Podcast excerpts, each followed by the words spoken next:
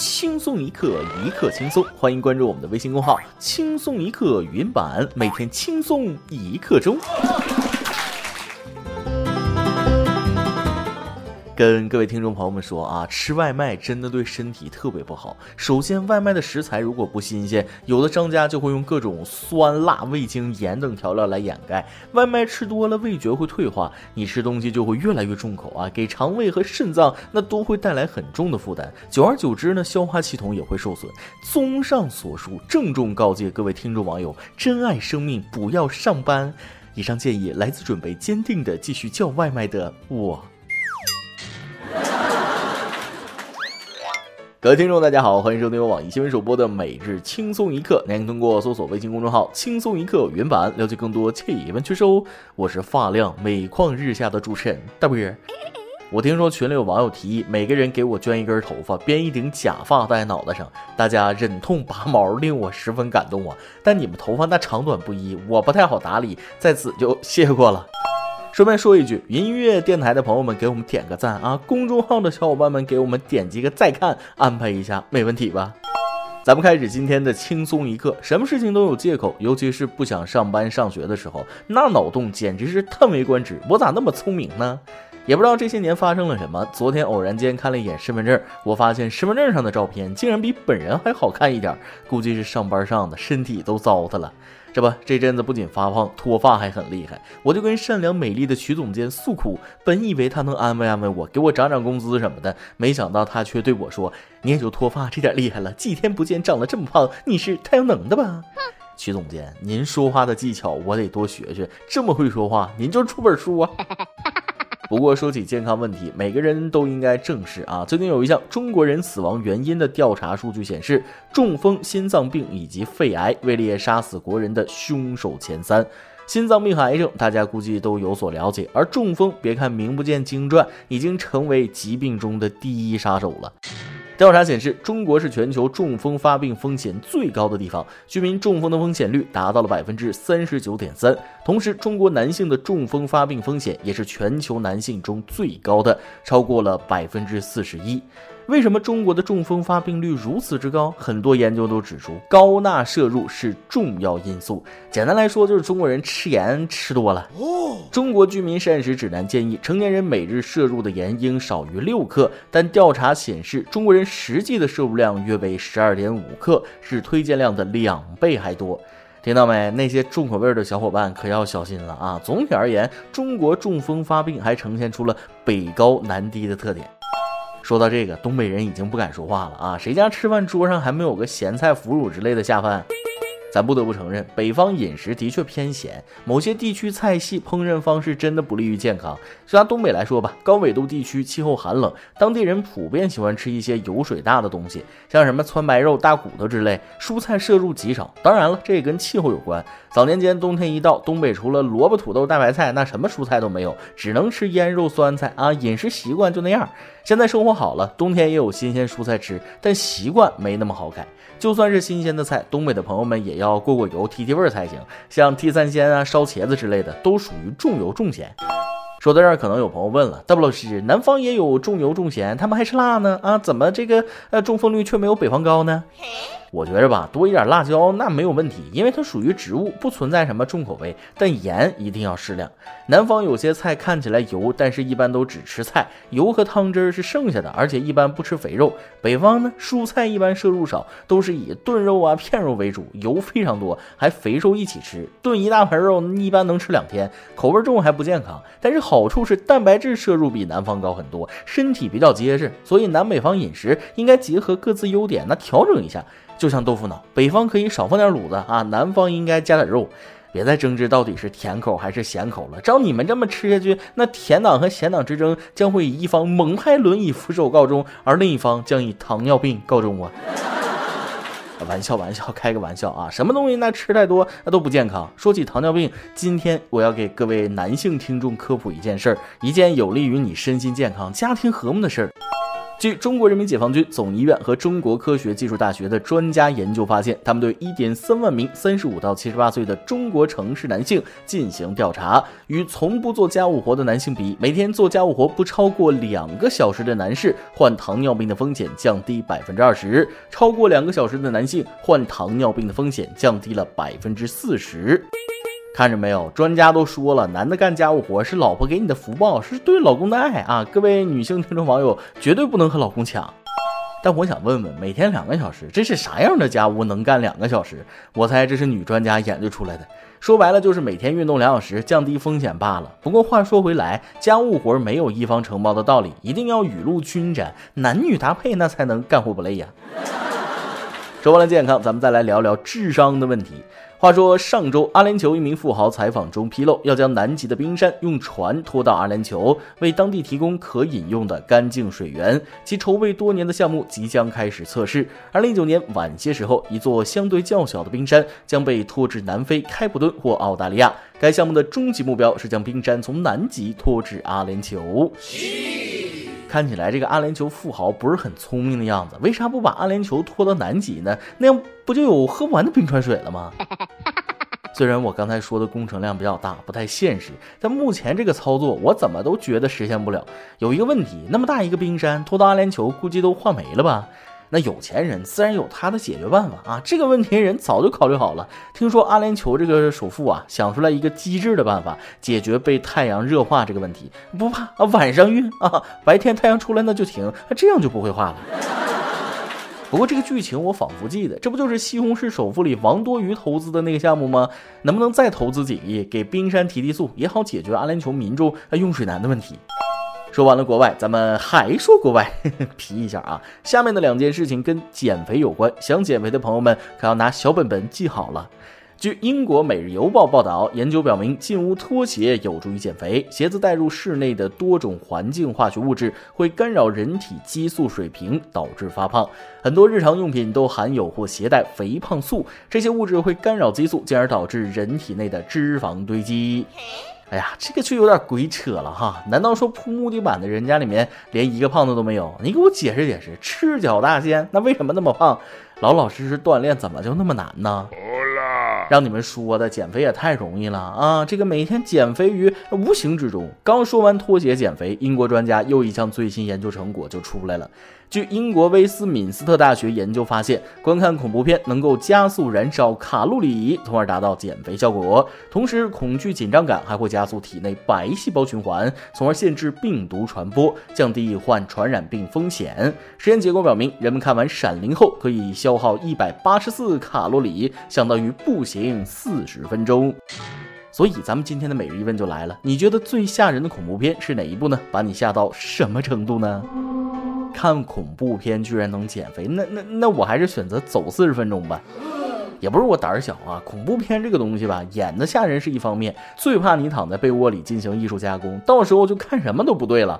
况且看电影肯定得吃点零食啊，你可能一边喝着可乐，一边拿着薯片看的，所以负负得正抵消了。所以想要减肥，不太推荐这个办法。但如果你胆子比较大，你可以一边走路一边看恐怖片啊，那双倍瘦身，效果加倍，就是容易掉沟里啊。最后再给大家带来一个振奋人心的消息，一个为电子竞技证明的消息。日前，人社部印发《新职业电子竞技员就业经营期现状分析报告》。报告显示，百分之八十六的电子竞技员从业者，其薪资是当地平均工资的一到三倍。预测未来五年，电子竞技员人才需求量近两百万人。曾被认为误人子弟的电子竞技，已发展为收入高、前景好的新职业。哦，这条消息一出，在网上可以说是引起了轩然大波呀。表示赞同的网友不少，但多数网友认为电子竞技不是什么正道技术活，青春饭干不了。说到这儿，我其实想说一句话啊，这个技术活那是真的，不管什么，只要沾上竞技二字，就不是一般人能玩得了的。青春饭我不赞同，除了电子竞技，好多工作不都是青春饭吗？就说为国争光的那些运动员，过了二十多岁的巅峰期，三十多岁基本都退役了。你要说运动员退役有出路，电子竞技选手退役也有出路。像现在游戏的导播呀、赛事主办方啊、这个裁判啊、场控啊、主持人啊、解说等等，都属于电竞人才，而且有些职位得是高。学历、有专项技术的人才能上任，所以不能说玩电竞的就是学历低的、不学无术的人。游戏不等于电竞。当然了，走电竞这条路还是得量力而行啊！电子竞技才是原罪。有天赋的同时，你还得有足够的经济实力去支撑各项培训费用。有钱人家的孩子想搞电竞，那人家老爸供得起，搞得不好也不至于饿死啊！像我这种穷人，还是老老实实读书考学，为我下一代能够无忧无虑实现打电竞的梦想而努力。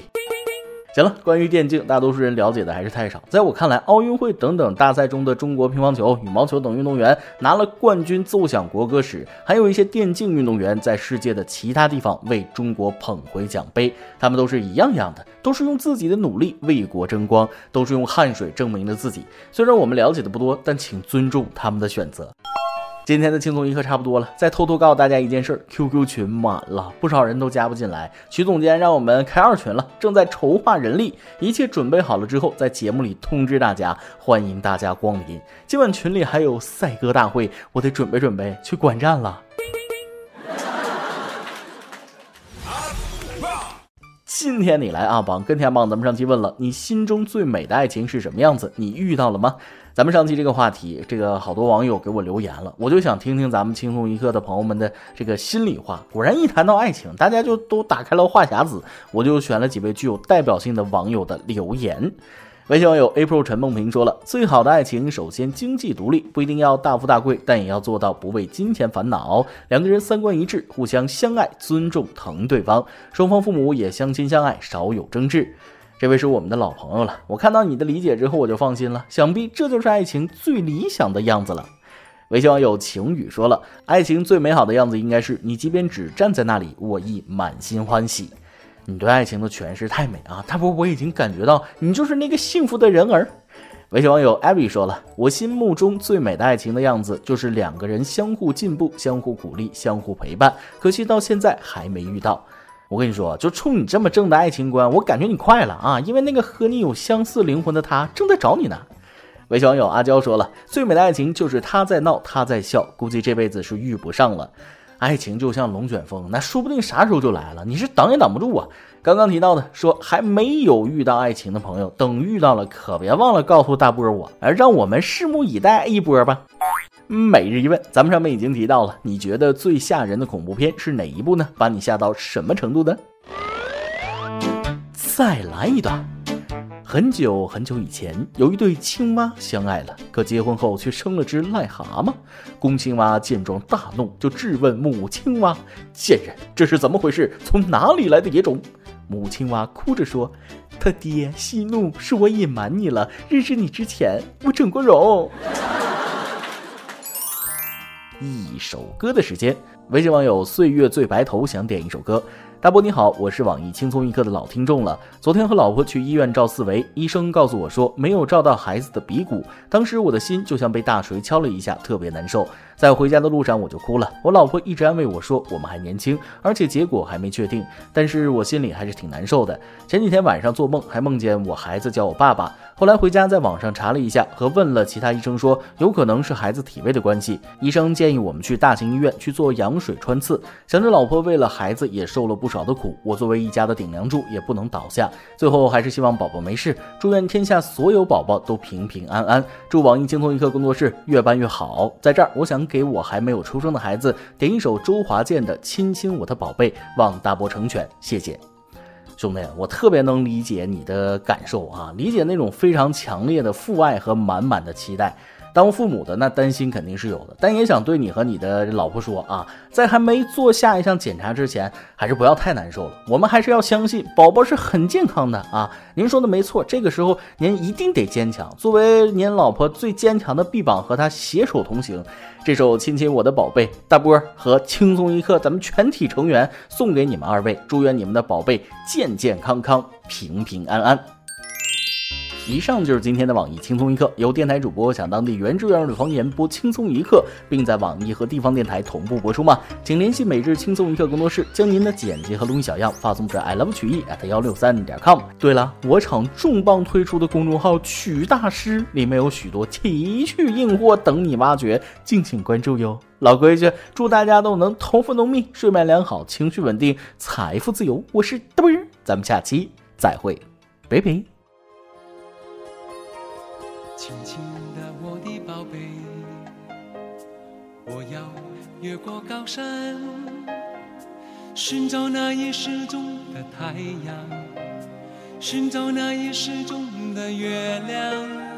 轻轻的，我的宝贝，我要越过海洋，寻找那已失踪的彩虹，抓住瞬间失踪的流星。我要飞到无尽的夜空，摘颗星星做你的玩具。我要亲手触摸那月亮，还在上面写你的名字。啦啦呼啦啦啦呼啦啦，还在上面写你的名字。啦啦呼啦啦啦呼啦啦，把一切，亲亲我的宝贝。